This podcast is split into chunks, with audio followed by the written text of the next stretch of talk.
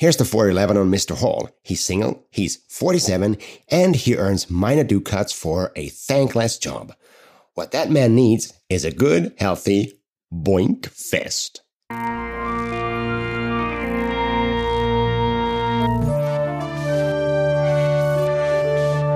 Lawbusters.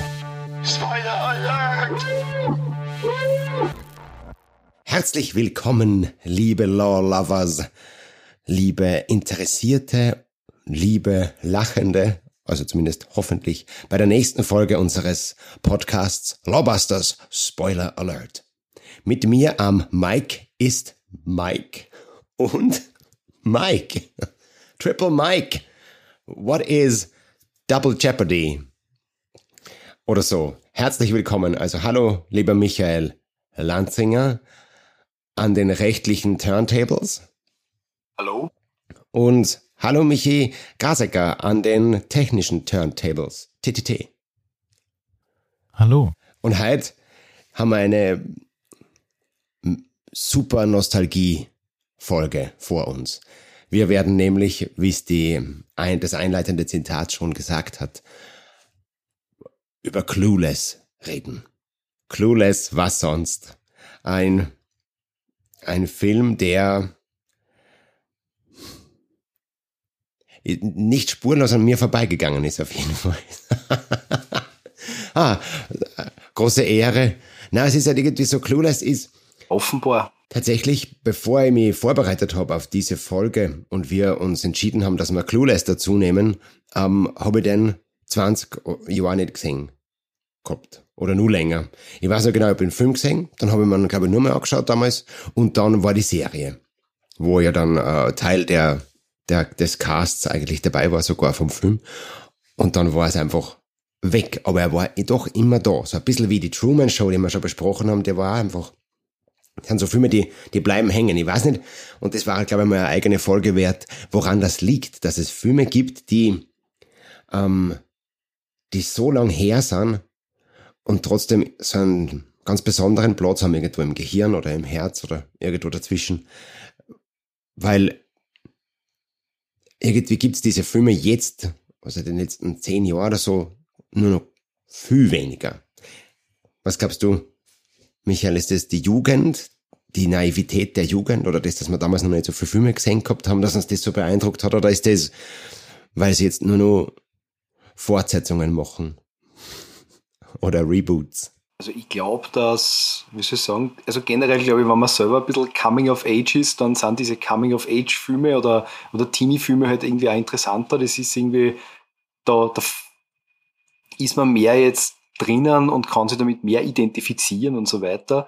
Und äh, der Film war irgendwie, ja, der passt irgendwie so, weil der ist so, so, wie soll ich sagen, eigentlich relativ un, unbeschwert äh, und passt einfach zu diese Teenager Highschool Geschichten und was man schon merkt ist das, ich meine, das, das Filmbusiness ist ja auch immer angelegt ein bisschen an der wirklichen Welt und was sie tut und ich glaube, dass Filme, also nicht zuletzt dadurch durch Netflix und Co. mit so, so Netflix-Produktionen und Serien äh, mittlerweile, wie soll ich sagen, sehr viel tiefer sind. Ja?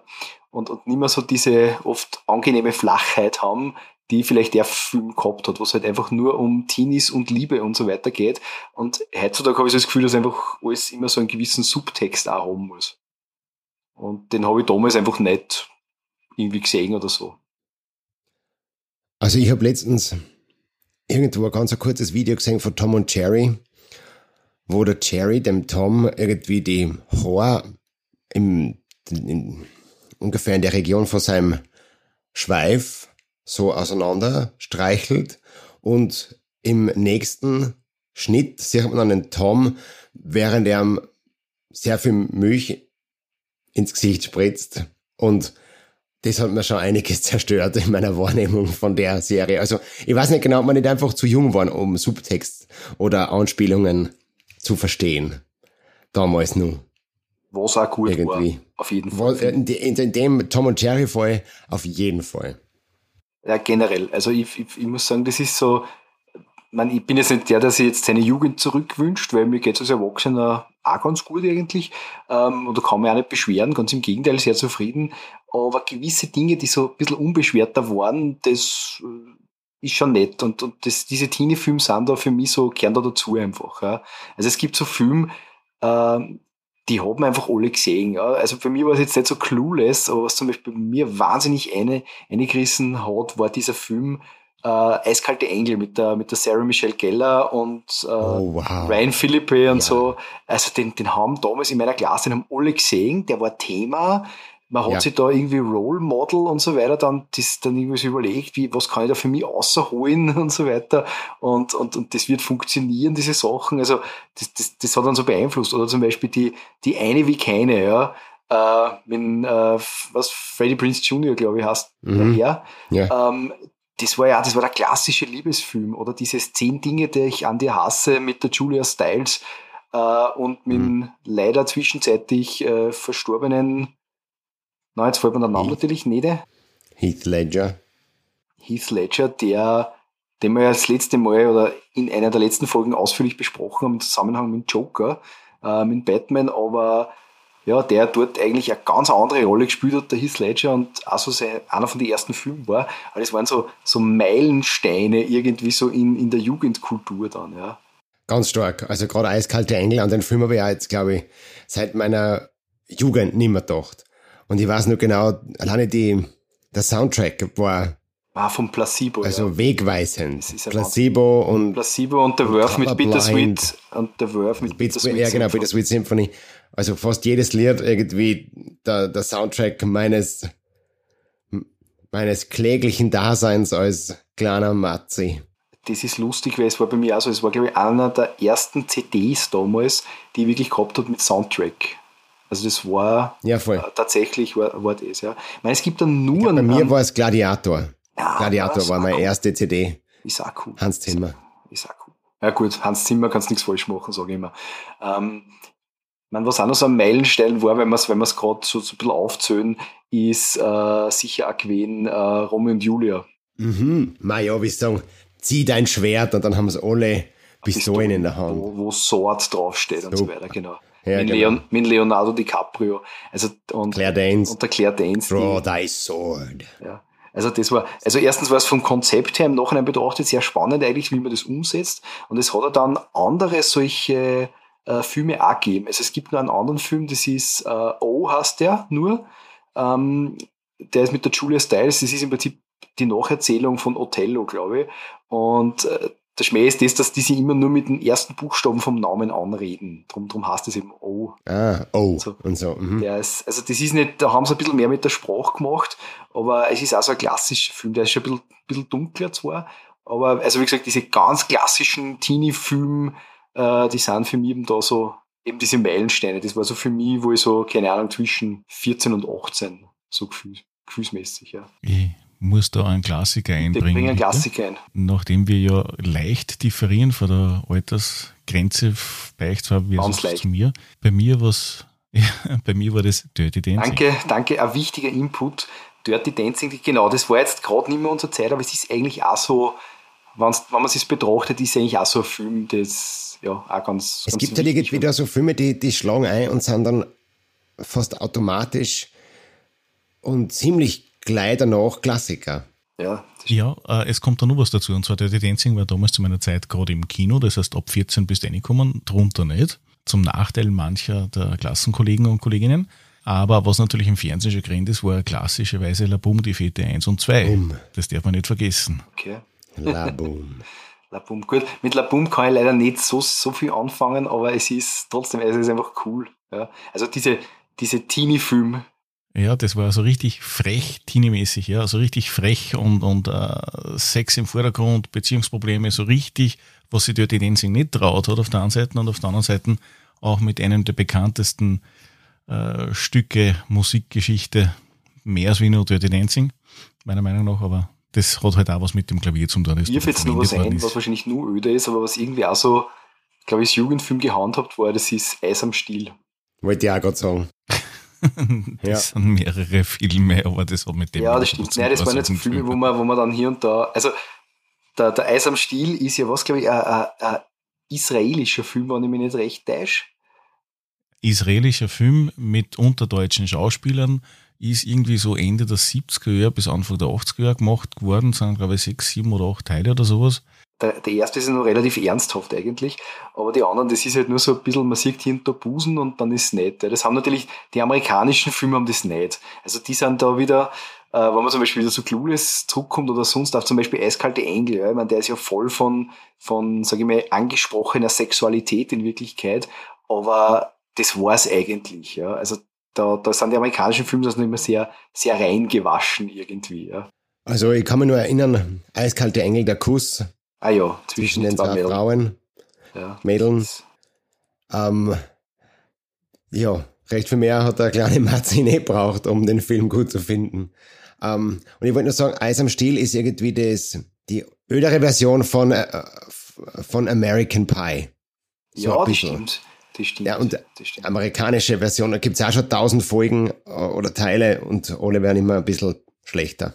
Nur muss man eins dazu sagen, Eis am Stiel ist aus einer Zeit rausgekommen, wo halt diese breite Sexualisierung im Fernsehen mehr oder weniger sehr breiten Einzug gekriegt hat, wo das alles nicht so ein Thema war, wie es jetzt wieder ist, dank ja, der Amerikaner. Es war halt schlichtweg schon äh, das Zielpublikum 16 oder 18 plus zu dem Zeitpunkt, weil es war jetzt kurz nachdem die ganzen, äh, wir haben die ganzen Schulmädchen-Reports und keine Ahnung was auf die Welt gekommen ist. Also das war ja. ganz zu einer anderen Zeit und, und wo alles ein bisschen sehr anders Also jetzt apropos solche Filme, ich glaube, ab, abschließend möchte ich nur eine Sache in den Ring werfen, wo dann, dann haben wir alles, dann haben wir Busen down, und down Liebe the memory, down the memory lane, gell? Okay. Ja, genau. Aber eine Sache ich nun Jetzt nämlich Gesichter des Todes. Uh. Aber das war für mich damals auch, wir sind damals halt auch auf das gestoßen. Ähm, deswegen, weg von den nackten Tatsachen, sondern hin zu den gefakten, toten Tatsachen. Da waren wir, da haben wir uns auch abgehärtet damals. Ja, das waren diese Mut Prä-Internet. Das waren ja, diese genau. Mut Mutprobenfilme, die hast stellenweise hat es das nur gegeben in, in, der, in der Videothek. Da kann ich mich erinnern, weil das war immer mhm. so, äh, das kannst okay, da gibt es dann wieder einen neuen Gesichter des Todesteil und das ist halt dann, kann man sich das ausborgen und so. Und, und im Nachhinein ist es so lächerlich eigentlich, aber als Bur ich darf jetzt gern ähm, die eine weibliche Zuhörerin, die wir haben, im Gegensatz zu dem einen männlichen Zuhörer, den wir haben, fragen, was, ähm, ob, ob, ob, ob so die, die Eindrücke sich decken mit oder die Nostalgiefaktoren und Filme. Also bitte, schreib's in die Kommentare und lass uns ein Like da. Ah, kommen wir wieder zurück zu, zu Clueless. Ähm, genau. Da war es auch schon so, dieser, dieser Einzug der Sexualität. Ähm, das ist jetzt eine super Verbindung. Da gibt's ja diese eine Stelle, wo sie mit diesem hauchdünnen und eng anliegenden weißen Kleid unter Anführungszeichen vor ihren Vater tritt und mit dem fortgemächt. Die Cher.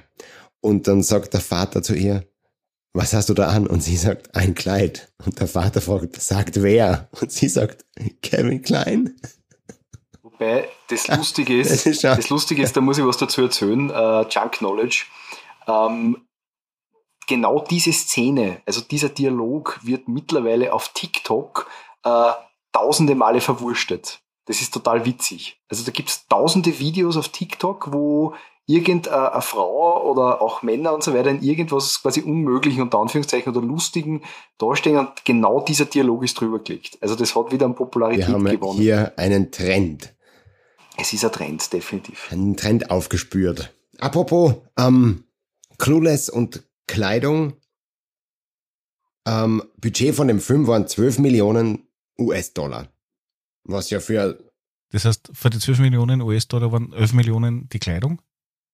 Ähm, möchte man meinen tatsächlich. Aber weil die Mona May gemeinsam mit der Amy Heckerling, die den Film geschrieben hat und Regie geführt hat, ähm, also diesmal haben wir wirklich einen coolen Film ausgesucht, wo sehr viele Frauen integrale Bestandteile des Films sind, ähm, was mir persönlich sehr taugt. Und diese Mona May war zuständig für das äh, Costume Design und die hat gesagt, sie möchte gerne, dass diese Mädels, die mitspielen, echt ausschauen wie solche Mallrats und so, also jugendliche Teenager aus der Zeit wirklich ausgeschaut haben. Deswegen hat sie dieses gesamte Budget über 63 Outfits, das die Mona zusammengesucht hat, ähm, sozusagen äh, gestülpt und waren nur, nur 200.000 US-Dollar von 12 Millionen insgesamten Budget.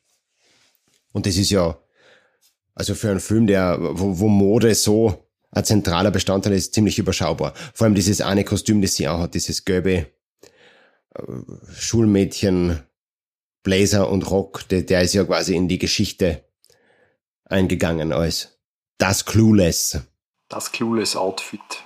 Kostüm überhaupt. Genau.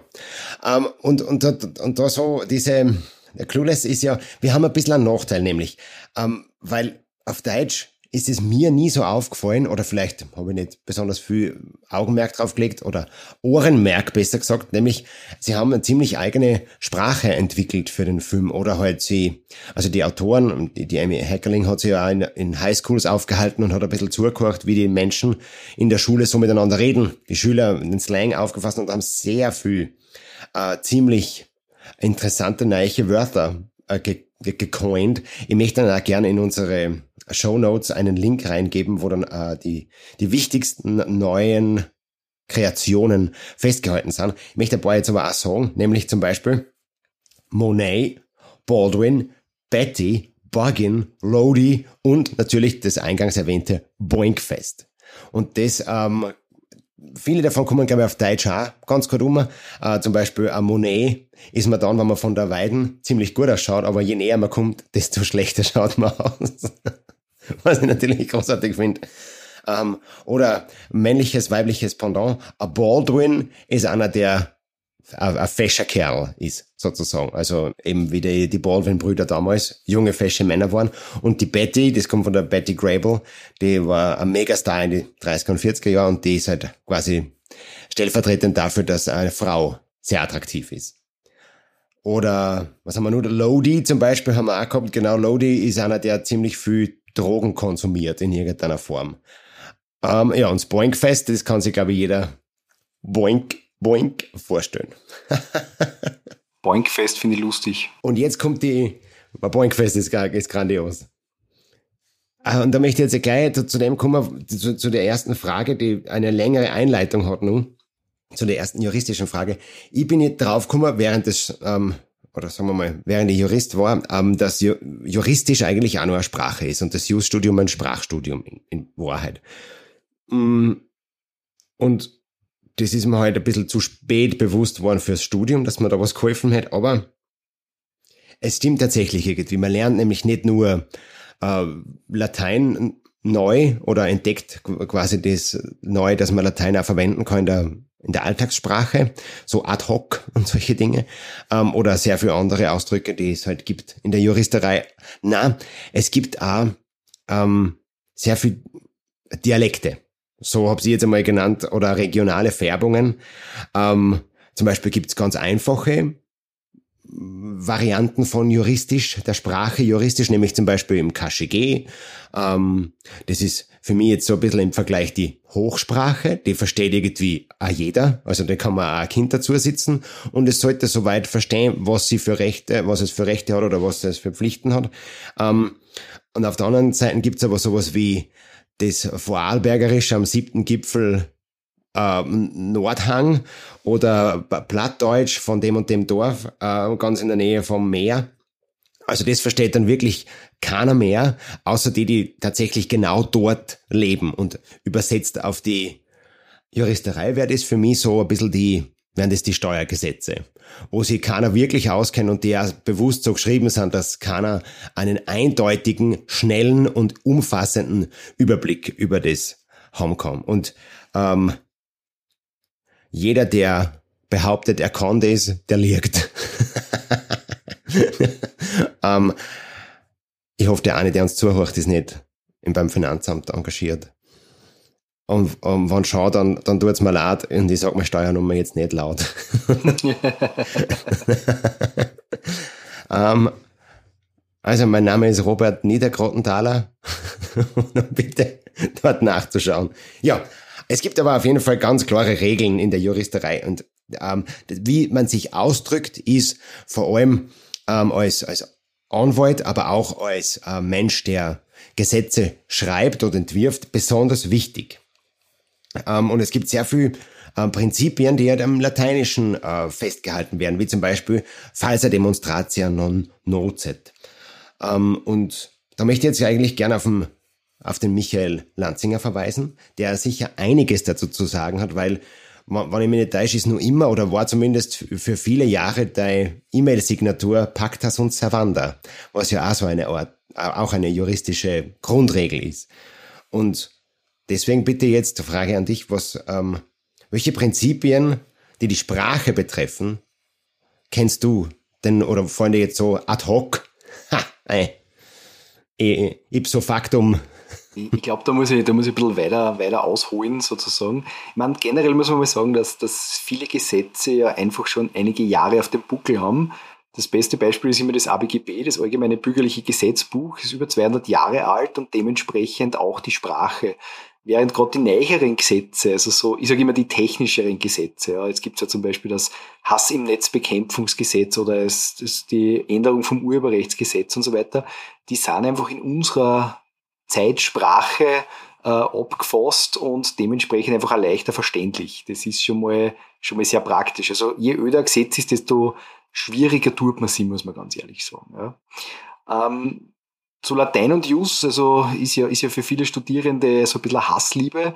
Ich habe mich das einmal gefragt, warum muss man eigentlich Latein lernen in Jus? Was hat das für einen Sinn? Ja. Das wird dann nämlich im Studium nicht so gesagt, sondern man hat halt römisches Recht, gut, da hat man viel lateinische Ausdrücke ähm, und man muss eben Latein nachmachen, wenn man es nicht in der Schule gehabt hat, so wie ich. Ich habe mir damals einmal gedacht, nein, ich mache nicht Latein, weil das brauche ich eh nie in meinem weiteren Leben, ich mache lieber Französisch. Äh, ich kann weder Latein noch Französisch gescheit, aber ich habe dann Latein auf der Uni so ein bisschen nachmachen müssen. Das Coole ist nämlich das, das steht nicht einmal im Studienplan drinnen, sondern es gibt eine Verordnung, wo separat vorgeschrieben ist, wer gewisse Lateinkenntnisse zu haben hat. Das sind vor allem die Juristen und die Mediziner. Also das findest du nicht einmal im Studienplan drinnen, was ziemlich lustig ist eigentlich. Und die zweite Wirklich? Geschichte ist, das habe ich, ja, ich das immer ist also, gesagt. na, lust, lustigerweise, und zwar, und zwar, weißt warum das war? Das war nämlich so, ich habe einmal eines Tages eine Anfrage gekriegt, äh, der Max und ich waren ja am Multimedia-Institut, also Institut für multimediale Linzer, äh, Linzer Institut. Irgendwie so, ja, genau. Also Multimedia. Multimedia. Multi, Multimedia. Äh, das Institut, Multimedia. Das, na, das Institut für multimediale Linzer Rechtsstudien. So. Und sagen, irgendwann hat mich, mal wirklich, hat mich mal wirklich einer gefragt, hat gesagt, warum müssen wir Latein lernen? Und ich so, na ja, das steht im Studienplan. Und na, da hat er nachgeschaut, da steht's nicht. Und dann habe ich mir gedacht, okay, cool, das interessiert mich. Dann habe ich wirklich, also ich, ich habe jetzt auf die Schnelle natürlich äh, die Verordnung nicht mehr gefunden, aber es gibt tatsächlich eine Verordnung, wo das eben drinnen steht, ja, dass man quasi das zu lernen hat. Ja. Ähm, aber generell ist ja so, dass ein, wie der Max schon gesagt hat, JUS ist ein bisschen ein Sprachstudium, ähm, ein Fremdsprachstudium am Anfang, weil äh, du wirst ja, die wird ja im ersten Semester wird ja die normale Sprache irgendwie aberzogen, relativ rasch. Also spätestens zu Weihnachten im ersten Semester versteht die schon die Verwandtschaft nicht mehr wirklich. Sondern es ist so eine Art, ich sag so eine Art Hochsprache, ja. Also Elfisch für Juristen oder irgend sowas, ja. Ähm, oder vielleicht die dunkle Sprache von Mordor, das kann sich dann auch jeder aussuchen. Ähm, und da, da haben wir auf, genau, da haben wir auf der einen Seite da haben wir auf der einen Seite haben wir diese Zahlen-Paragraphen-Kombinationen. Also man, zwei Juristen kennen sie wirklich mit Zahlen unterhalten. Da sagt der eine zum Beispiel, ja, 366, dann sagt der andere, naja, Moment, einmal 367 und dann sagt der andere, ja, aber 428 und so weiter und dann sagt er, ja, hast recht. Und das war, äh, das war eine ganze sinnvolle Kommunikation. Also da ist wirklich ist ein rechtliches Problem besprochen worden, ja? nämlich inwieweit äh, ein, ein Erwerb an einer Sache möglich ist. Ja. Ähm, das sind das und man hat also nette äh, Fachausdrücke. Ähm, ich darf wie immer das unser Lieblingsfachwort äh, da zum Besten geben. Max, weißt du, welcher das ist?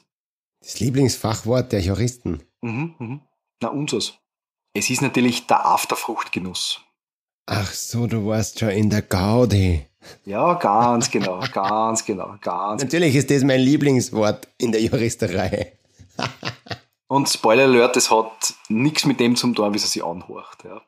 Und was das Lustige ist, ist das, dass in der Praxis, in der Praxis gewohnt man sich das relativ schnell wieder an. Ja. Also zum Beispiel bei mir ist es so, dass ich diese Hochsprache, insbesondere Strafrechtler, äh, die hat nicht lang funktioniert. Dafür habe ich wieder eine neue Sprache gelernt. Ich kann nämlich mittlerweile total viel Synonyme für, für Drogen. Ja? Und wir können vielleicht an dieser, an dieser Stelle ein ganz ein kurzes internes Quiz machen. Mike und Max, ähm, ich sage euch einen Begriff und ihr sagt mir, was glaubt, dass das ist. Das erste ist Speck. Äh, Drachentöter, your best guess ich würde mal behaupten, nachdem es eher so fundamental einfach klingt, in Richtung äh, Gras. Leider falsch. Ähm, äh. Speck ist sozusagen eine Verballhornung von Speed und Speed ist Amphetamin. Okay, auf Speed war nicht gekommen. Definitiv. Die nächste Geschichte, Wiesen. Max. Das war sie. Ja, sag. Gras. Ganz genau. Gras oder Cannabis halt, Marihuana. Canna und die letzte Cannabis, ja. Entschuldigung. Und die letzte, ich habe das eine Synonym mit dem anderen ersetzt. Das macht nichts, aber genau, Gras, Wiesen, Weed, Ganja. Rasen. Ja, Rasen. Ganja. Ich rauche mein Ganja den ganzen Tag. Na, Ganja, Ganja sagen auch viel. Nein, das stimmt nicht. Name ist Nita Grottenthaler Robert. Ähm, und die, die, das, der letzte Begriff Cola? Ja, bitte. Ganz genau. Koks, Kokain kommt von Cola. Kokaina. Aber wir haben natürlich auch wahnsinnig tolle, wie du schon gesagt hast, Max, so lateinische Begriffe. Äh, so, so, Habt ihr, warte mal ganz kurz, gewusst, dass der Elon Musk äh, Coca-Cola Company aufkaufen möchte und das Rezept ähm, mit Kokain wieder einführen möchte? Also, dass jetzt Coca-Cola nicht Zero, sondern Coca-Cola Plus wieder gibt. Da. Ja, er will, er will ja bei Twitter das Trump-Konto wieder eröffnen. Ja, der Mr. Musk Danke, hat Michael Grasecker. Und das sind jetzt, und eines von den beiden Sachen, die wir gerade gesagt haben, stimmt nicht. Ich glaube, es stimmt. Klaus Beides. Ich glaube, es stimmt blöderweise beides. Ja, hm. leider. Hm. Ist ja so. Es ist ernsthaft, ja. Aber, genau, um, wieder, um wieder zurückzukommen. Also, ja. Es gibt nämlich auch viel, viel schöne lateinische Sätze, die man dann so dreschen kann. Ja. Äh, das ist zum Beispiel falsa Demonstration non nocet, falsche Bezeichnung schadet nicht. Ähm, das ist im Vertragsrecht interessant. Pacta sunt servanda, Verträge sind einzuhalten. Dann Rei Vindicatio, die Eigentumsherausgabeklage. Das ist so die erste Klage, der Paragraph 366, den man lernt so irgendwie gefühlt. Und äh, Judex non calculat, äh, das ist so quasi der Richter oder der Jurist rechnet nicht. Äh, das ist insofern ein bisschen ein Treppenwitz, weil die Juristen sagen natürlich immer, Judex non calculat, wir können nicht rechnen. Wir haben Just studiert, damit wir nie wieder Mathematik machen müssen. In Wirklichkeit ist das ein Satz zur Beweiswürdigung zur Freien. Also quasi der Richter soll die Beweise frei würdigen und nicht irgendwie so rein zahlenmäßig der Zeugen gegeneinander auf, äh, aufwiegen und dadurch zum, zum äh, Ergebnis kommen. Also das hat also einen immer tieferen so, Sinn. Uh, Judex non calculat habe ich das erste Mal gehört im äh, römischen Recht Kolloquium, in das ich mich aus Versehen verirrt habe, mit dem Professor Klingenberg. Ah. Der ist mittlerweile auch schon verstorben, leider. Aber das war leider. ein super Kolloquium, weil der hat das römische Recht gelebt, als ob er Römer gewesen wäre. Und dann 2000 Jahre in einem Kälteschlaf verbracht hat und dann wieder in, das, äh, in die JKU zum Kolloquium gekommen war der hat es wirklich so gelebt, das war eine Freude. Einfach nur ihm zuzuschauen, wie er da das erklärt und alles ähm, macht und der Stichus und der Pamphlus und der ja, das war echt super. Sklave, der zum Weglaufen neigt. Ja. Der Gewährleistungsvorn. Es ist ja erstaunlich viel, das, was die Römer sich überlegt haben, nur immer in der österreichischen Rechtslandschaft so oder zumindest in Grundzügen ähm, enthalten. Deswegen müssen wir vielleicht auch so viel Latein kennen. Ja, ja und, stimmt, von den Prinzipien her. Für, für, für die Prinzipien sind sehr ähnlich. Ähm, wenn also ein, ein, ein, ein Sklave zum Davonlaufen neigt, ist das ein Mangel an der Sache und die Verbesserung wäre ihn anzuketten. Wenn er aber Ketten sprengen kann, der Sklave, dann kann man ihm ja nur die Knie brechen. Dann, dann ist der Mangel nicht behebbar oder sowas, ja. Danke, genau. danke. Also, ja, das ist so. Okay. Im, im, ähm, Im, römischen Recht wird sehr viel nur mit Sklaven erklärt, das, das kommt nicht immer gut. Ja. Aber und, nicht. Sklaven wir sind haben, halt gewesen wie sagen wir, Sachen. Wir haben, ja nicht, wir haben ja nicht nur Latein, sondern wir lernen ja andere Fremdsprachen, weil ganz ehrlich, jeder Jurist weiß, was Hackjöringscode bedeutet, oder? Also war die Verbindung gerade nicht so gut. Sagt, jeder Jurist weiß, was Hackjöringscode bedeutet. Ja, Also ich weiß schon. Gut. Das kommt nämlich bei falser Demonstration non Notzeit vor. Und zwar Hagiarisköd ist, glaube ich, das schwedische oder norwegische, norwegische Wort für Haifischfleisch. Und das wird immer damit erklärt, also wenn, wenn wer der eine vom anderen ein Walfischfleisch kaufen möchte und beide wissen es und sie schreiben im Vertrag eine Hagjöringsköd statt was auch immer das Wort für Walfischfleisch ist, dann ist das trotzdem ist Walfischfleisch geschuldet. Ja. Und den Begriff kennt einfach auch jeder. Ja. Aber vielleicht. Das stimmt, ja damit man das Ganze wieder, wieder ein bisschen auf, auf die rechtliche Ebene hin, es gibt ja auch rechtliche Regeln zur Interpretation von Sprache. Und zwar ist in, im ABGB in den Paragraphen 6 bis 8 genau geregelt, wie Gesetze, die ja sehr allgemein abgefasst sind, damit man möglichst viel sozusagen Fälle damit erwischt, ähm, wie das mehr oder weniger äh, zu verstehen sei. Ja? Und das ist Paragraph 6 zum Beispiel, das habe ich nämlich ausgeschrieben, lautet zum Beispiel wie folgt, da sieht man die alte Sprache recht schön. Einem Gesetze darf in der Anwendung kein anderer Verstand beigelegt werden, als welcher aus der eigentümlichen Bedeutung der Worte in ihrem Zusammenhange und aus der klaren Absicht des Gesetzgebers hervorleuchtet. Das heißt, wow. Wortinterpretation. Gesetz lesen und dann einmal schauen, was steht drinnen. Es gibt dann noch andere. Hervorleuchtet, man. Hervorleuchtet, genau. Es gibt dann noch andere Interpretationsorten, also die, die Sinninterpretation, die historische Auslegung und so weiter. Aber zum Beispiel haben wir dann auch in Paragraph 914 steht explizit drinnen, bei Verträgen ist nicht am Wort sozusagen zu kleben, sondern es ist entscheidend, was eben die Parteien wollten. Drum eben auch eine falsche Bezeichnung von was, was intern eh bekannt ist, richtig, schadet nicht. Also macht einen Vertrag nicht ungültig. Aber es steht in Paragraph 915 zum Beispiel, äh, steht da drinnen, dass unklare Aussagen bei Verträgen gehen zu Lasten der Person, die sie gemacht hat. Also wenn irgendwer nicht Gescheites macht, dann hat der unter Umständen einen Nachteil.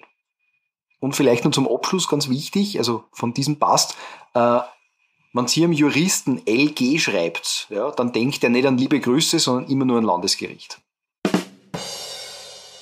Für, für mich war es halt wirklich so, dass ich mich total gefreut habe, wie der Professor Klingenberg gesagt hat, Judex non calculat. Und ich habe mir gedacht, das heißt ja, der Richter rechnet nicht.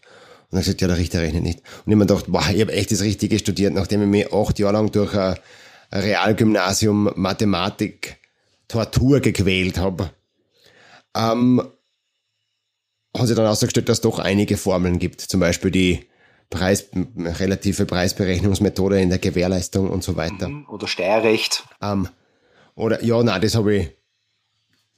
Danke, nächste Szene. Oder, oder Grenzmengen berechnen bei Suchtmitteln. Das kann ich mittlerweile recht gut. Also ganz bin ich so, ja, rausgekommen. Das muss man tatsächlich aber im Grundstudium noch nicht machen. Na, da kommst du erst dann in der Praxis drauf, wenn du der Meinung bist, du musst unbedingt suchen. In der Praxis, also im, im, in der Praxis beim Mensa-Fest meinst Das auch, ja. Das auch. Muss dann die, ah, so, ähm, ich möchte gerne wieder auf eine, jetzt konkret auf eine Schauspielerin eingehen, nämlich, ich habe mir aufgeschrieben, Szene 2, She was in everything. Nämlich die Brittany Ann Bertolotti. Oder wie wir sie alle kennen, die am 10. November geborene, 10. November 77 geborene ähm, Brittany, Brittany Murphy. Und die ähm, hat man sich ja total da, damals. Ähm, nicht unbedingt in dem Film, das habe ich dann erst viel später überrissen, dass sie dieses Mädel war, sondern ich habe mir, ähm, weil das erste Mal ist, ist mir wirklich aufgefallen bei dem Film, sag kein Wort. Ähm, das ist, ein, ist so ein, eigentlich ein ziemlich mittelmäßiger Horrorfilm, Gruselfilm, aber irgendwie hat es mir total taugt. Und, ähm, Der mit Michael Douglas, ähm, oder? Ja, genau. Michael ja, Douglas. Ja, der ist, der ist cool. Also ich habe den eigentlich ja, so ein bisschen ein Twist, der mir hängen geblieben ist, als wie ich noch kleiner war. Das war ziemlich lässig, genau. Und dann habe ich mir halt jetzt gedacht, okay, schauen wir mal das an, wo die Brittany Murphy dabei war, weil es, es gibt sie ja auch so um, eine, äh, so diese Aura von, zu früh verstorbenen Schauspielerinnen und Schauspielern. So wie beim Heath Ledger, wie wir gehabt haben, beim Dark Knight. Da ist es ja auch so. Ähm, da haben wir gedacht, was hat sie alles gemacht, wo hat sie überall mitgespielt und ähm, sie ist ja tatsächlich da damals kurz vor und nach dem Tod ein bisschen so als die neue Marilyn Monroe manchmal genannt worden und so. Also die, sie, sie hat auf jeden Fall, war sie eine wahnsinnig gute Schauspielerin und dann habe ich auch so gefunden, sie war ähm, tatsächlich in unfassbar vielen Sachen vor Clueless und danach auch. Zum Beispiel hat es mitgespielt bei Parker Lewis, der Coole von der Schule, uh. bei Blossom, bei Family Affairs, bei Frasier, bei Sequest, bei Nash Bridges und dann hat sie eine äh, die Gloria gesprochen bei Happy Feet mit den Pinguinen. Sie hat bei Sin City mitgespielt, das wissen wir glaube ich eh noch alle. Jo. In Schwarz-Weiß, bei Sag kein Wort, wie wir äh, schon gesagt haben, und bei Effing Eight Mile. Ja, da spielt nämlich die, die, die, Freundin vom Eminem. Ja, eben. Nur dazu. Also das Love Interest ähm, also, weniger.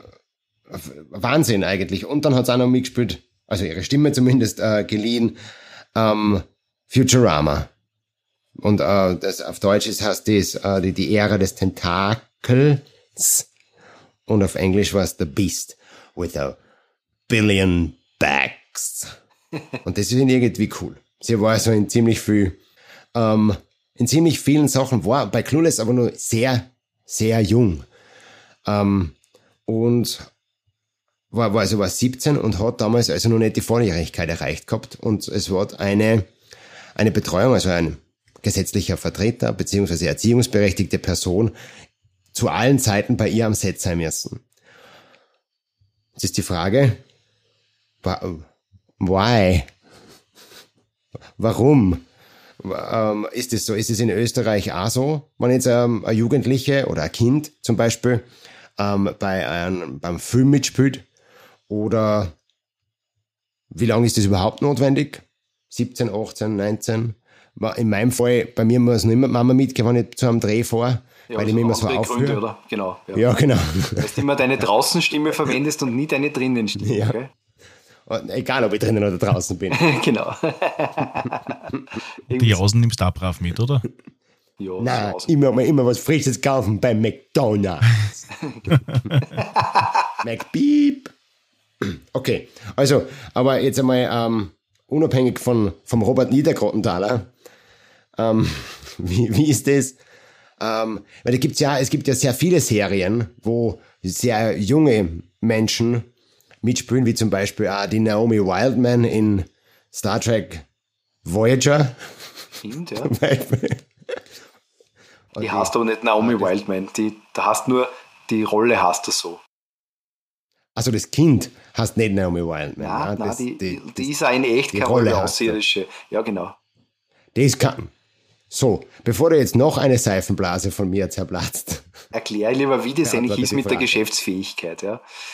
Genau. Ähm, genau, es geht nämlich darum, dass äh, Personen unter 18 Jahren in Österreich sind noch nicht volljährig. Man ist ab 18 volljährig und ab 18 quasi gilt man im Wesentlichen als Erwachsener und darf dann also ziemlich alles. Es gibt gewisse Geschichten, die nach unten gängen. Zum Beispiel darf man schon mit 16 heiraten oder man ist bis 21 noch nicht äh, voll Erwachsener, sondern junge Erwachsener im strafrechtlichen Sinn. Also es gibt so Abweichungen, aber grundsätzlich ist 18 die magische Grenze, äh, wo man dann eben volljährig ist und Erwachsener oder Erwachsene.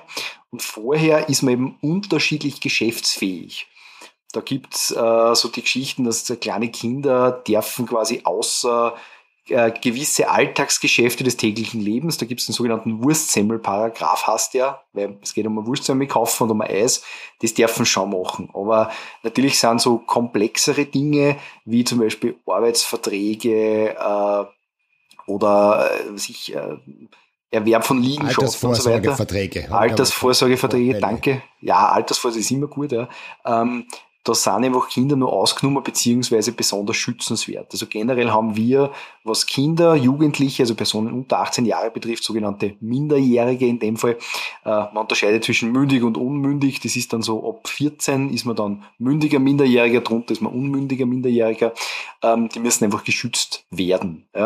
Und da ist es so, dass bei minderjährigen Personen kann man so grob sagen, man, äh, man muss auf das Kindeswohl achten.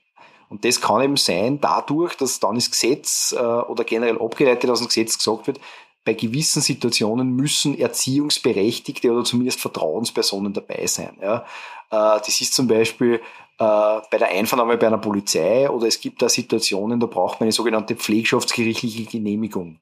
Das heißt, es ist nicht irgendwie eine Problemfamilie, wo halt das, die betreut werden oder so und da ist Gericht dabei, sondern es gibt gewisse Geschichten, so große Schenkungen an Kinder, da muss man, oder wenn man im Namen eines Kindes klagen möchte, das ist ja manchmal so, wenn zum Beispiel jetzt ein Kind einen Unfall gehabt hat und Schmerzengeld haben möchte, ähm, dann muss man ja fürs Kind klagen und das ist natürlich kostentechnisch kann es ein Risiko sein. Das muss man sich pflegschaftsgerichtlich genehmigen lassen. Äh, das kann übrigens auch bei Erwachsenen der Fall sein. Also wenn ein Erwachsener nicht ohne Gefahr für sich selbst oder andere handeln kann, dann wird für den, obwohl er schon volljährig ist, ein sogenannter Erwachsenenvertreter bestellt. Das macht das Gericht und da gibt's Andererseits gibt es Vereine dafür, also Erwachsenenvertretungsnetzwerke nennen sie die, beziehungsweise wird das auch relativ oft von Anwälten gemacht. Also ich zum Beispiel in meiner Kanzlei habe mittlerweile fünf Erwachsenenvertretungen. Das sind Personen, die aus verschiedenen du, Gründen. Du brauchst fünf Leute, die auf die aufpassen, Michael. Ganz genau, ich brauche fünf Leute, ja. Habe ich das jetzt falsch verstanden? Ja, nein, du hast vollkommen richtig, richtig verstanden. Aber ich habe eben fünf Leute, wo ich der, wo ich der Erwachsenenvertreter bin, wo ich ja, äh, ganz verschieden. Also bei Behördengänge unterstützen oder vertreten kann, vor Gericht vertreten darf oder einfach nur Vermögensverwaltung mache, weil es eben da ein Problem gibt. Also es ist meistens hängt es ein bisschen an dem dran, dass eben Leute mit dem Geld nicht umgehen können aus verschiedenen Dingen. Ja. Ähm, ja. Das Kindeswohl an sich ergibt sich übrigens aus Paragraph 138 ABGB und da besteht zum Beispiel äh, auch, da gibt es ja verschiedene Ziffern und die Ziffer 10 in dem Paragraph ist die, die Wahrung der Interessen des Kindes. Also letztlich sollen Kinder und Jugendliche vor einer Übervorteilung geschützt werden. Und äh, aus dem ist es aus meiner Sicht auch abzuleiten und wahrscheinlich auch in Österreich so abzuleiten. Ich habe jetzt da keine speziellen Normen gefunden für Filmproduktionen beziehungsweise habe ich nicht so tief suchen können aus Zeitgründen. Also wenn irgendwer, irgendwer da was hat, jederzeit gerne. Aber alleine aus der Geschichte Wahrung der Interessen des Kindes muss man sagen, okay, beim Set, da geht's äh, vielleicht hektisch zu, sind Szenen, die unter Umständen problematisch sein könnten oder werden könnten. Da ist es einfach wichtig, dass man einfach Erwachsene oder einen entsprechenden Vertreter, einfach, sage ich mal jetzt viel breiter, einen Interessensvertreter vom Kind einfach da hat. Äh, der wichtigste, die wichtigste Geschichte wird wahrscheinlich sein, auch die Arbeitszeiten einzuhalten. Weil, man, da kenne ich mich zu wenig aus, aber ich denke, ich stelle mir das jetzt so vor, wenn es eine Filmproduktion ist und das, die einfach zu Randzeiten oft drehen müssen, ja, oder irgendwie da stundenlang in der Maske verbringen, das ist ja arbeitszeittechnisch für Erwachsene sicher schon eine Herausforderung. Ähm, ja, wahrscheinlich äh, wird das bei Kindern eben nur strenger zu handhaben sein. Und was ist, wenn ich jetzt zum Beispiel einem Kind ähm, ein schenke oder einen Wolf? Oh, oder ein Themenpark oder Twitter? Ein Wolf. also das ist alles insofern problematisch, weil Kinder an sich nur Geschenke annehmen dürfen, die zu ihrem Vorteil sind, rein zu ihrem Vorteil. Ja. Das ist jetzt bei 10 Euro oder ein Vorrad unproblematisch, weil die keine hohen Erhaltungskosten haben. Äh, ein Wolf, ein Pferd, ein Themenpark, Twitter, die haben einfach sehr hohe Erhaltungskosten, sehr hohes finanzielles Risiko und da wird's problematisch werden. Also da brauchen wir auf jeden Fall Zustimmung. Äh, beim Pferd wahrscheinlich noch nicht so äh, eine pflegschaftsgerichtliche Genehmigung, aber spätestens beim Themenpark und bei Twitter definitiv. Also Elon, wenn du das hörst, überleg das nochmal, ob du wirklich dem Donald wieder einen Platz gibst in deinem Themenpark. Ich weiß nicht, ob er für einen, für einen, für einen, für einen Donald da irgendwie eine pflegschaftsgerichtliche Genehmigung benötigt oder so. Ich weiß, das weiß ich nicht. Da könnte man wahrscheinlich drüber streiten. Müsste halt mit einem amerikanischen also Kollegen für, sprechen. Zumindest für das ähm, orange Kleinkind, das auf seinem Kopf lebt, schon.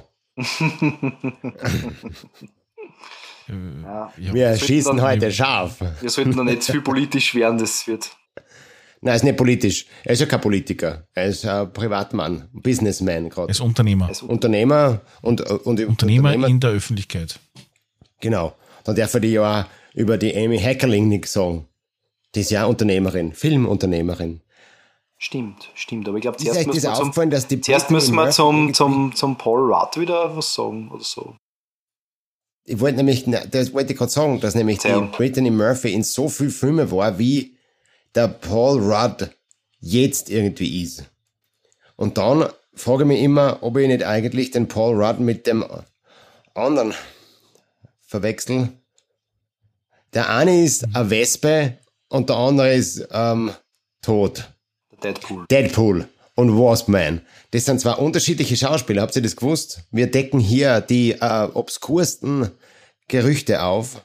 Verschwörungstheorien äh, Gegenfrage. debunked. Du hast es nicht gewusst? Um, ähm, also vom Aussehen her kann man das nicht feststellen. Die schauen sich extrem ähnlich, ja.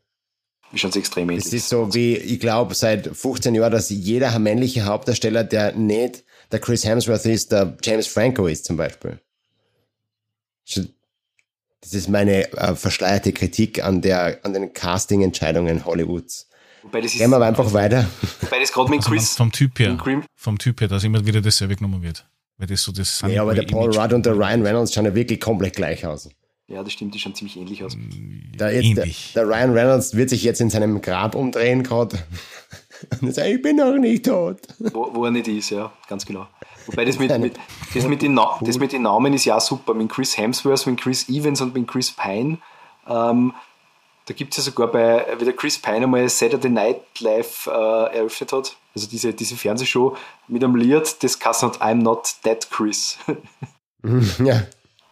Am besten Wo, fand man die, die, die, die große Ratte, Chris Pratt. ah ja, genau, Chris Pratt. Den habe ich nur direkt nur vergessen. Rat. Den habe ich nur vergessen. Uh, genau, The Guardian of the Galaxy, Star-Lord. Um, ähm, wenn wir jetzt gerade bei Marvel sind und bei diesen ganzen uh, Superhelden, egal wie groß oder klasse sind, um, vor, vor um, ein paar Tagen ist Doctor Strange Teil 2 in die Kinos gekommen und hat den viertbesten Filmstart im Marvel-Universum seit, seit Iron Man. Das ist aber cool. Viertbesten. Doch, das ist doch verrückt, oder? Der Sam Raimi, der dreht sich auch in seinem Spider-Man-Grab um. Würde er, besser gesagt, wann er nicht selber den Doctor Strange Teil 2 gedreht hätte. Ja. Ähm, so. So kryptisch, so gut. Habt ihr gewusst, dass sie Paul Rudd in ähm, Rucksack gefladert haben am Set?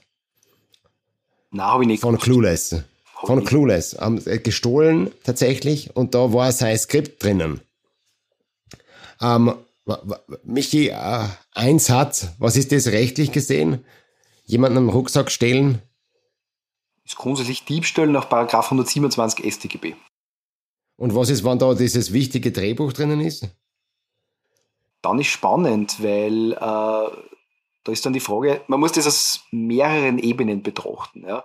Also grundsätzlich mal Strafrecht, das ist an sich einmal Diebstahl.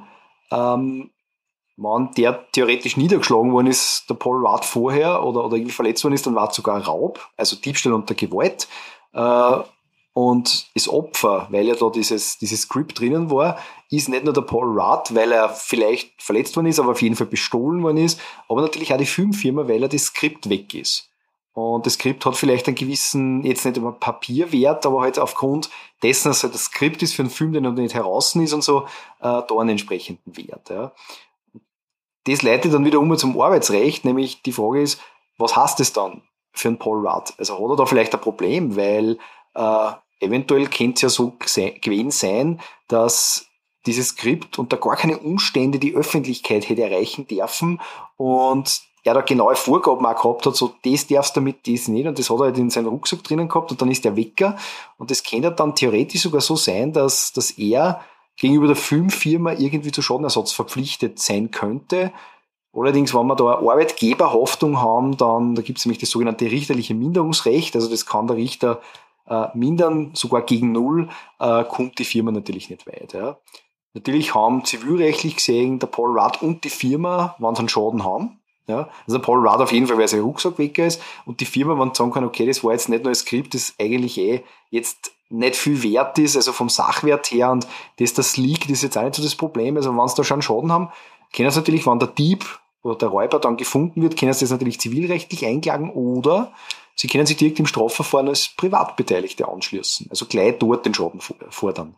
Das heißt, quasi das Zeugen und das Opfer können sie hinstellen und sagen, äh, der Paul Rudd zum Beispiel, wenn, wenn das in Österreich war, ja, dann kam er, da war er Zeuge und dann wird dann der Richter fragen, okay, Herr Ruth, wahrscheinlich würde er sagen, ähm, haben sie einen Schaden gehabt, dann wird der Paul Rudd sagen, ja, mein Rucksack, dann wird der Richter sagen, okay, was war da drinnen, wie viel war der Wert und so, können sie da einen Zahl sagen, und dann wird der eine Zahl sagen und dann wird der Richter sagen, okay, schließen Sie sich mit diesem Betrag dem Strafverfahren an. Das heißt, im Fall einer Verurteilung haben Sie einen Exekutionstitel gegen den Haberer, der das äh, gestohlen hat. Dann müsste der Rudd sagen, ja, und dann kriegt er das. Im Falle der Verurteilung. Ich hoffe, das hat er gewusst. Der Ruth. Der Herr Ruth. Wahrscheinlich, der Herr Ruth. Wahrscheinlich, wahrscheinlich. Ich weiß aber nicht, wie es im amerikanischen Recht ist. Aber nur, nur kurze Gegenfrage. Das heißt, Das bedeutet aber, egal welche künstlerische Tätigkeit, sei es der MP3, das auf einem USB-Stick ist, im Rucksack, das gestohlen wird, würde dem genauso unterliegen. Wenn das eine unveröffentlichte Aufnahme zum Beispiel von Max ist, von einem künstlerischen Werk für ihn, dann ist es genau dasselbe Thema. Ja, das Problem ist das im Strafrecht, dass im, in der Strafprozessordnung drinnen steht, also zur, zur Privatbeteiligung, ja, man kann sich privat beteiligen, man kann ja sogar zum Beispiel eine also es gibt ja mehrere Klagsarten. Es gibt die Leistungsklage, also ich will was, meistens Geld von dem anderen. Es gibt aber auch die Feststellungsklage, zum Beispiel das Gericht möge feststellen bei einem Autounfall, dass die Gegenseite für alle zukünftig aus dem Unfall resultierenden Schäden haftet. Ja. Das kann man alles im, Straf, im Strafprozess machen, wird aber in der Praxis sehr selten gemacht. Also in der Praxis ist es so, dass die Strafrichter am glücklichsten sind, wenn man einfach eine Zahl hinschmeißt, die es zusprechen können oder nicht. Also diese dieses genaue Auseinanderziselieren, also mit so Geschichten wie, gibt es eine Mitschuld und so weiter, das findet meistens dann, wenn überhaupt, in einem dem Strafverfahren folgenden Zivilprozess, der dann aufs Strafverfahren Rücksicht zu nehmen hat, findet es statt. Ja. Aber also ich sage jetzt einmal so, wenn ich, wenn ich jetzt in Österreich wohin komme und dann argumentiere, ja, das ist ein unveröffentlichtes Werk und das ist so und so viel wert und äh, diese möglichen Lizenzkosten und so weiter, das muss ich schon extrem gut begründen, dass der Richter sagt, ja, passt, das sprich ich zu. Das haben wir zum Beispiel das Problem im Strafrecht sehr stark mit diese äh, psychischen Schäden. Ja. Also wenn zum Beispiel jetzt wer eben ausgeraubt zum Beispiel wird ja, und der nicht nur verletzt wird, sondern einfach dadurch auch ein Trauma erleidet und sich dann in der Nacht nicht mehr austraut oder sowas, das muss man, ist, ist extrem schwer, dass man nachweist. Also da braucht man entsprechende Befunde und so weiter. Und meistens sagt dann der Richter, naja, sie werden am, am Zivilrechtsweg verwiesen. Also so richtig, also wenn es leicht geht, wenn es offensichtlich ist, wenn man schön Preispickel drauf geben kann, unproblematisch, ansonsten durchaus problematisch.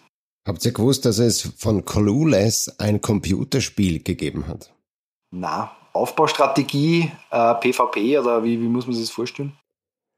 Ah, ja. Ich habe sogar was drüber gehört, aber ich weiß nicht mehr was. Es war, also was ich gesehen habe, war ein, ähm, ein Walkthrough, Playthrough von dem Spiel. Also zumindest wäre angespielt. Äh, man kann sich das auf YouTube um, anschauen. Es war sehr bunt und es ist so eine Art ähm, eine gezeichnete Repräsentation von den wichtigsten Landmarks im Leben der Cher Horowitz also von der Alicia Silverstone. Und äh, da hat man dann quasi ähm, entweder jemanden anrufen können oder sich ein Outfit aussuchen können. Ähm, war dann unterschiedliche, so ähnlich wie dieses Programm, das sie hat, ähm, ganz am Beginn des Films, da stellt sie sich dann auch so ein Outfit zusammen mit allem, was in ihrem Kleiderschrank zu finden ist und so ähnlich ähm, schaut dieses Interface auch aus im, in dem Spiel. Also es ist so ein, ein klassisches Gimmick, mehr oder weniger. Es war jetzt nichts wo man unbedingt nur mal reinschauen muss. Wie zum, im Gegensatz zum Monkey Island oder so, das man immer wieder spielen kann. Wenn man das möchte. Wenn man das Monkey, Heute sind wir wirklich in der Nostalgie. Ähm, definitiv, definitiv. Huitschen.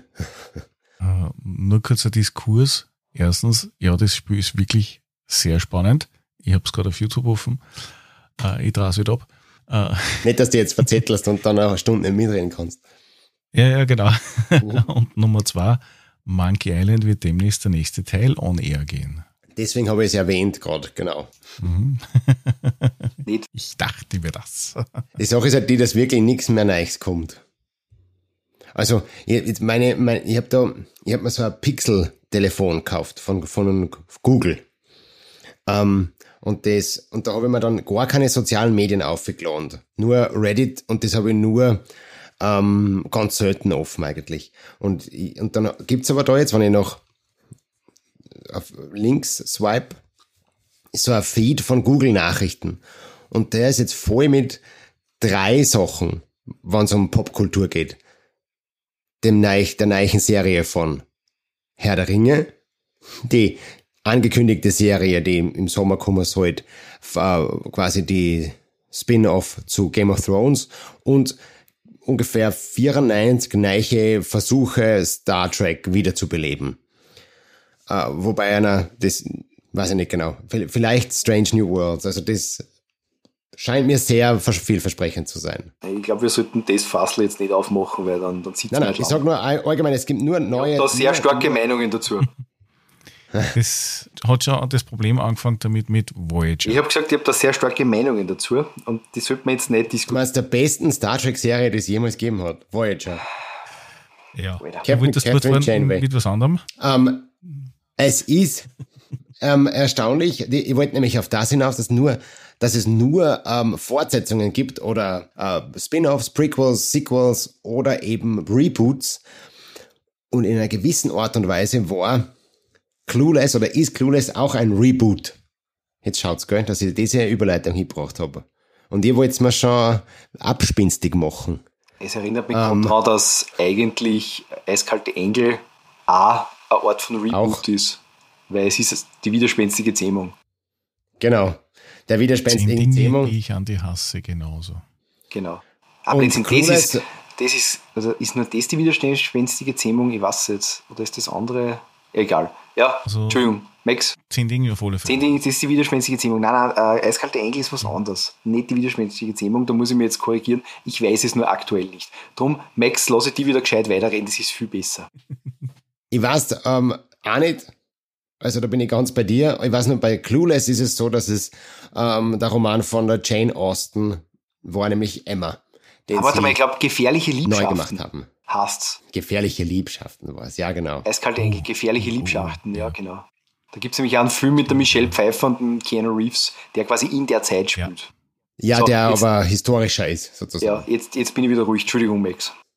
Ja, wir, wir sind bei Clueless nur mit der Amy Heckerling, die Emma den Roman von der Jane Austen neu interpretiert hat, kann man das so sagen, in neue Gewänder gesteckt hat, sozusagen. Rebootet also. Da kennt man, da kennt man ja jetzt ja ähm, ein bisschen über das Urheberrecht mehr oder weniger reden.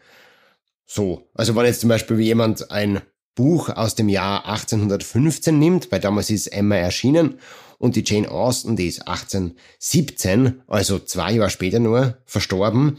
Ähm, wie, wie, wie ist es da? Kann man da einfach das, den Stoff nehmen und eine Serie und einen Film oder beides draus machen? Ähm, und, oder was ist, wenn ich im Gegenzug dazu, Michael, sagen Michael, nicht, mir hat das eine Buch total taugt, ähm, heißt irgendwie Harald Potter und der Feuerkelch oder so, das Buch. Das da, also da, ich habe da was gefunden und entlang der Donau ist so ein, ein schönes Stö, die erinnert mich total an das Buch. Da, war, da darf ich gerne das Buch verfilmen. Siehst du da ein juristisches Problem?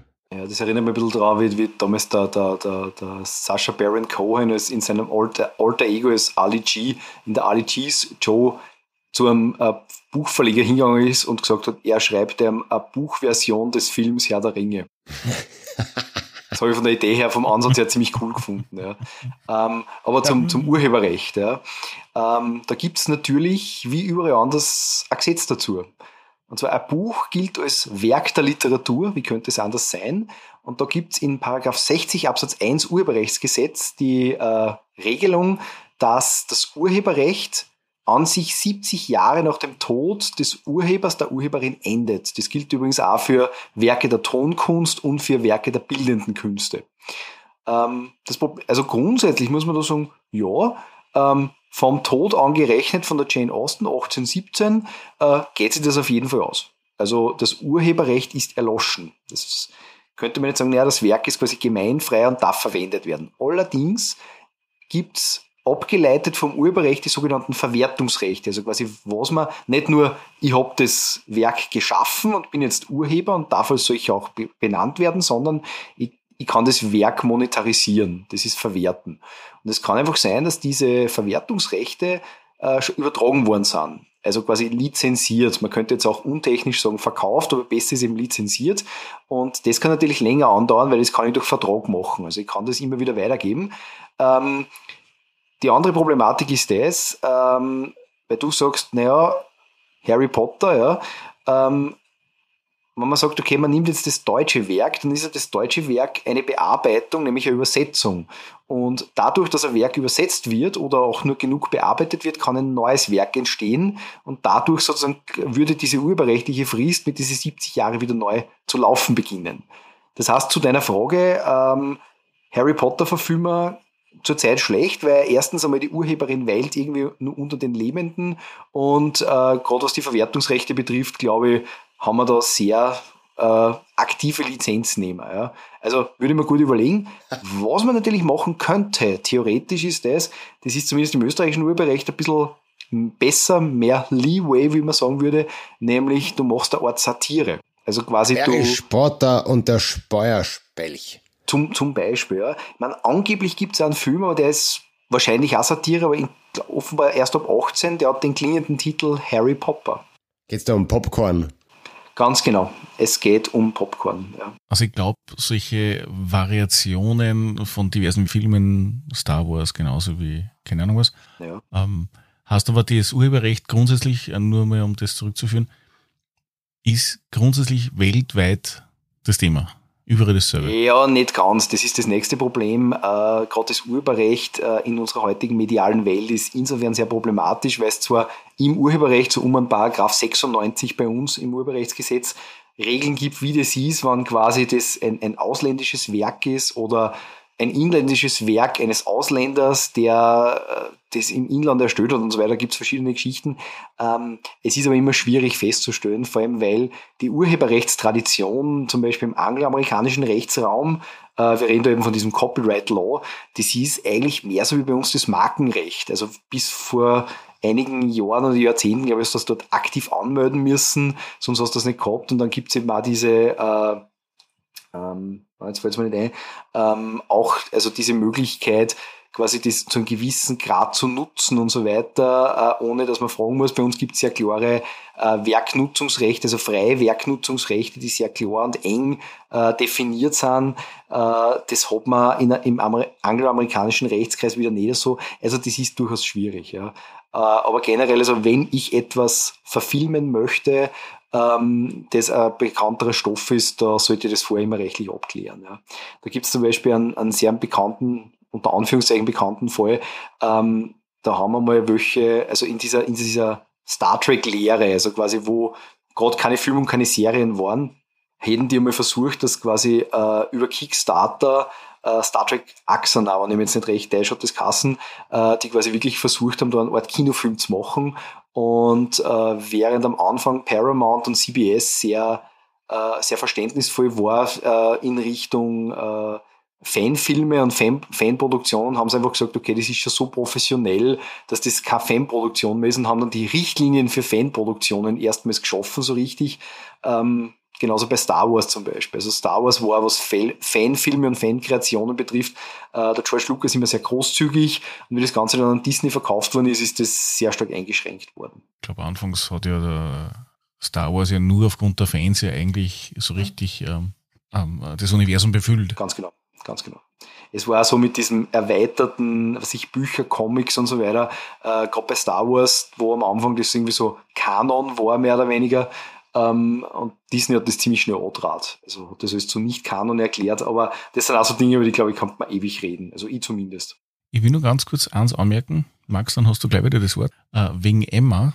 Es ist 2020 eine neue Version rausgekommen von Emma mit der Schauspielerin, die dieses äh, dieses Schachspiel-Ding da äh, gemacht hat in der Hauptrolle. Immer fällt jetzt leider der Titel nicht mehr. Äh, The Gambit. Ah, okay. Ah. Die äh, Netflix-Serie. Genau, die Netflix-Serie, ja. Und die, die Verfilmung ist 2020 gewesen. Ah, okay. Mit ihr in der Hauptrolle. Aber auch wieder eher historischer dann wahrscheinlich, oder? Unter dem Namen. Ja, Emma, unter dem Namen Emma sehr historisch. Also ich kenne jetzt nur den Trailer, deswegen habe ich gerade noch parallel recherchiert. Okay. Und aber auch genauso frech und scharfzüngig wie vermutlich die gefährlichen Liebschaften waren, die nicht so aktiv geschaut haben. Die sind dann verklagt worden, weil sie Clueless abkupfert haben, oder wie? Muss man sich das so vorstellen? Die haben dann gesagt, ihr habt ein historisches Reboot von Clueless gemacht und es geht gar nicht. Genau. Vermutlich. Wahrscheinlich. Was, glaubt ihr, uns fällt das nicht auf. das ist einfach nur das Clueless in alt ist. genau, ja. ja. Mhm. Mir fällt auch noch die Verfilmung auf der, ähm, mit der Emma Stone. Easy A ist quasi so eine Highschool-Variante von der scharlachrote Buchstabe. So ein bisschen. Also da Gibt es viele, viele Beispiele für das. Ja, das war aber auch für sie ein ziemliches Trittbrett, ja. Ja, total. Da, das äh, ist, ist halt gar kein schlechter Film. Also ich hab, mir, mir hat der, mich hat der sehr unterhalten, dieser Film. Ich habe den leider noch nicht Ähm, gesehen, muss ich dazu sagen. Ja, sofort. Wir hö- hören jetzt kurz auf. Unterbrechen für eineinhalb Stunden und du, also den Film und dann wir weiter. Aber davor können wir noch ganz kurz über den ähm, Mal Horowitz reden, den Vater von der Cher, der Anwalt ist im Film jetzt in Clueless, äh, nämlich ziemlich busy, busy, busy Lawyer und ähm, irgendwie ist er halt dieses Abziehbild eines äh, Working Dads aus der, rund um die Jahrtausendwende. So, der ist zwar immer da, hat das Herz am rechten Fleck, aber eigentlich ist er nicht wirklich da und arbeitet die ganze Zeit und hat äh, Anger Issues und hat bald einen Herzinfarkt. Irgendwie so. Eines der besten Zitate von ihm ist allerdings, Anything happens to my daughter, I got a 45 and a shovel. I doubt anybody would miss you. Sagt er zu ihrem äh, Date des Abends sozusagen. Also relativ eindeutige Ansage eines Vaters.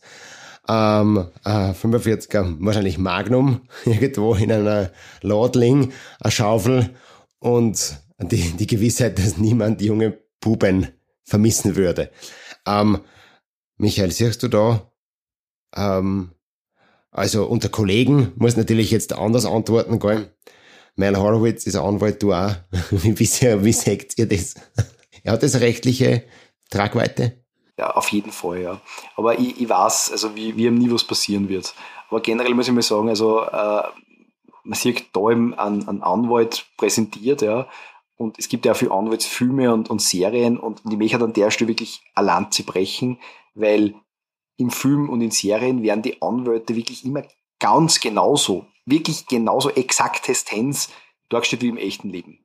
Ähm, also bei Ah, ja. mir wür würde man sich Hast du auch blonde ansehen- Tochter, die 17 ist? unter anderem, ja. Ich habe unter anderem eine blonde Tochter, die, die 17 ist, ja.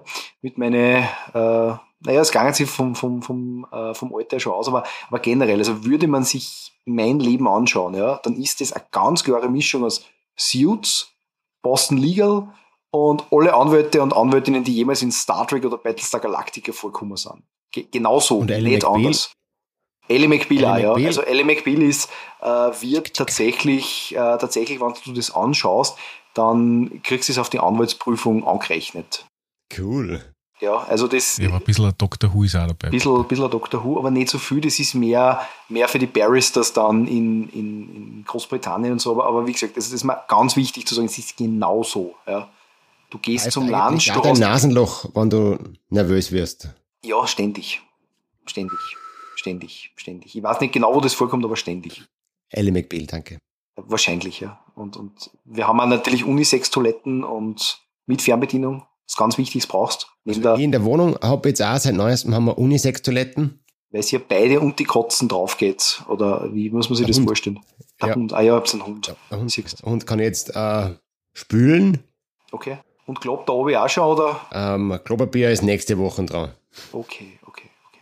Aber vielleicht sollten wir uns, sollten wir uns über den Mel Horowitz Ja. unterhalten. Was sagst, was, sagt der, was sagst du jetzt zum Mel seiner Naja, es ist Aussage. natürlich, wenn man es so betrachtet, einmal ist es eine Drohung, ja. Äh, gefährliche Drohung, also wer jemand anderen äh, durch Androhung eines Übels in Furcht und Unruhe versetzt, ja, mit der Absicht, denjenigen in Furcht und Unruhe zu versetzen, ist Paragraph 107 StGB, ist natürlich strafbar.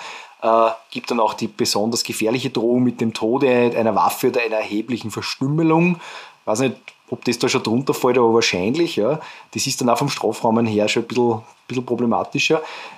Andererseits könnte man vielleicht auch sagen, naja, er will ja zu einer Handlung, Duldung oder Unterlassung zwingen, also quasi äh, Unterlassung, so wenn du irgendwas mit ihr tust, ja, dann war es vielleicht eher sogar eine Nötigung. Also quasi wer ein Verhalten erzwingen möchte unter Androhung von Gewalt oder eben gefährliche Drohung.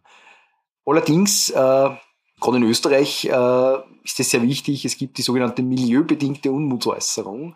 Also wenn das quasi so üblicher Sprachgebrauch ist, aber eigentlich nicht mit einer Drohung verbunden ist, dann äh, ist das eine milieubedingte Unmutsäußerung, ist quasi nicht strafbar.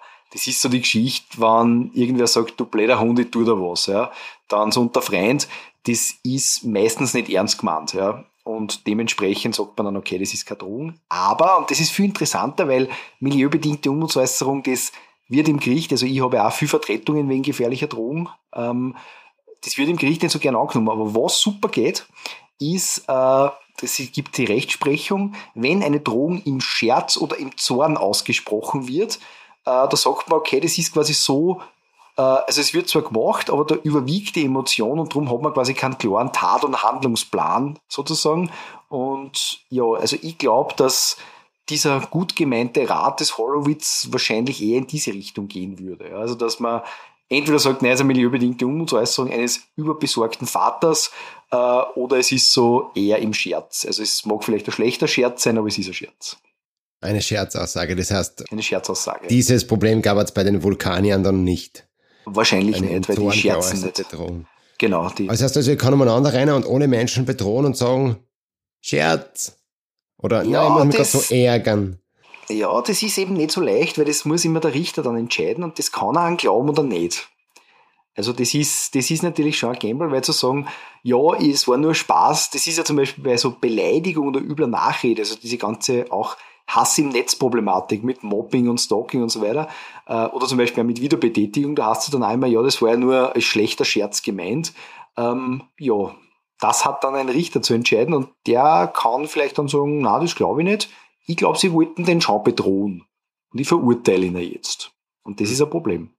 Also da würde ich ein bisschen aufpassen. Okay, apropos beweisen, dass im Netz irgendwas jemals gestanden ist. Kennst du da äh, irgendeine Methode, wie man das nachhaltig sichern kann als Beweis, wenn wer was Hasserfülltes im Netz schreibt über mich oder den Robert Niedergrottenthaler? Ja, lieber Max, es gibt tatsächlich etwas. Nein, was denn? Doch, ich, ich und die Kollegin Katharina Bisset, Rechtsanwältin in Niederösterreich, mit den zwei genialen Technikern, IT-Lern Philipp Omenitsch und Thomas Schreiber, wir haben ein Tool entworfen, das findet man unter netzbeweis.com, wo man tatsächlich äh, Webseiten und viele andere Dinge im Web sichern kann und das Ganze wird serverseitig gesichert und wird dann als PDF mit Zeitstempel und elektronischer Signatur entsprechend ausgeworfen. Netzbeweis. Netzbeweis, ganz genau. Das Ganze ist entstanden äh, aus einem Projekt von den Nerds of Law. Äh, die Nerds of Law, das ist eine der vielen Projekte, die ich habe. Also neben meiner Kanzlei und die Lawbusters habe ich dann noch Nerds of Law, in dem für eine offene Gesellschaft, eine OG und jetzt die Netzbeweis GmbH. Und ich weiß nicht, wie wir es bei den Lawbusters machen. Ähm, wahrscheinlich machen wir, wir äh, Lawbusters Aktiengesellschaft oder so. Okay, da bin ich dabei. Ja, in, in Verein müssen wir irgendwie nur gründen. Das, das habe ich nach wie vor noch nicht gemacht. Ich habe zwar alle Infos, aber. Aber man kann den Netzbeweis besuchen im Internet. Ich finde es ja deswegen, ähm, das ist jetzt nicht wegen, wegen irgendwelchen aktuellen Ereignissen oder sonst irgendwas, sondern einfach nur, weil es tatsächlich jemanden helfen kann dieser Netzbeweis. Also als Endnutzer ist es ja sogar for free. Ganz genau. Sozusagen, wenn, wenn, wenn jetzt irgendjemand von euch ähm, im Netz ungut anlassen wird, äh, verhetzt wird oder behasst wird, dann kann das tatsächlich eine super Hilfestellung sein, um da ähm, Oberwasser zu behalten. Es geht aber auch für das andere. Also zum Beispiel, es geht auch für Urheberrechtssicherungen im Web und so. Ja. Oder Liebesbekundungen. Zum Beispiel, wenn du immer sagst, hey, ich gestehe dir meine Liebe und da hast du das mit elektronischer Signatur, würde ich auch Netzbeweis nehmen. Ja, ja serverseitig gesichert, Netzbeweis der Liebe. Damit es dann in, in Richter der Liebe vorliegen kannst. Genau, genau. Richter der Liebe. Im Amor. also ich habe äh, mir mehrere Sachen von dieser Sendung jetzt gemerkt, die ich mir aufschreiben werde. Bist also nicht mehr ähm, clueless. Ich bin nicht mehr clueless, genau, darauf okay, möchte ich hinaus. Ich einfach bringen, ja, tut mir leid. Den clueless. Ich bin jetzt äh, voller Coolness. Ähm, ich merke mal, dass Star Trek Voyager nach wie vor die unangefochtene Nummer eins ist unter den Serien, unabhängig jetzt von Star Trek, sondern von allen Serien. Ähm, ah, kurz danach ist dann Clueless, die Serie. Ah, das wird nichts mehr. Clueless Serie. Nein, schon ein bisschen später halt. Um, und ich merke mir vor allem auch, dass um, ein Autor oder eine Autorin eines äh, äh künstlerischen Werks 70 Jahre tot sein muss, damit ich es dann verfilmen darf. Das heißt, es ist jetzt 2022, 2092 habe ich dann eine Chance. Ah nein, äh, ich merke mir nämlich auch, dass gecancelt von einer Gesellschaft ungleich verstorben ist. Genau. Liebe, liebe JK. Uh, äh, just kidding, hast es übrigens. JK. just, just, okay, just um, ähm, wir merken uns das alles. Und um, ähm, ich habe nur eine Kreation uh, von Clueless, mit der möchte ich dann aufhören. Und davor möchte ich sagen, danke lieber hm, Drachentöter Michael für deine Unterstützung. Wiederum und deine Einwürfe. Danke, dass du uns immer so ähm, meditativ betreust und uns, uns cholerischen Juristen. Das hast du gesagt. Immer wieder gerne. Ja, danke. Und, äh, und lieber Cyberpunk-Lawyer, Nerd of Law, Buster, liebes Netzbeweiser, Michael. Danke für, äh, für die vielen, ähm, heute hast äh, mit erstaunlich vielen Paragraphen um dich geworfen. Das ist selten. Ja, ich, ich, ich versuche meinen Bildungsauftrag nachzukommen. Ah. Ja, dem, das Mal kriegst du ein, ein Plus und einen Regenbogen ins Pickerheft. Gut, in den ja, der steht sowieso noch bei dir daheim, glaube ich, der ja, das Erklärbär. Stimmt, das stimmt, das stimmt. In, in diesem Sinne, danke fürs Zuhören und hoffentlich ist jetzt niemand mehr clueless nach dieser wunderbaren Folge. Und es bleibt mir jetzt noch eins zu sagen, nämlich We're Audi, Leute. Ciao. Tschüss. Ciao.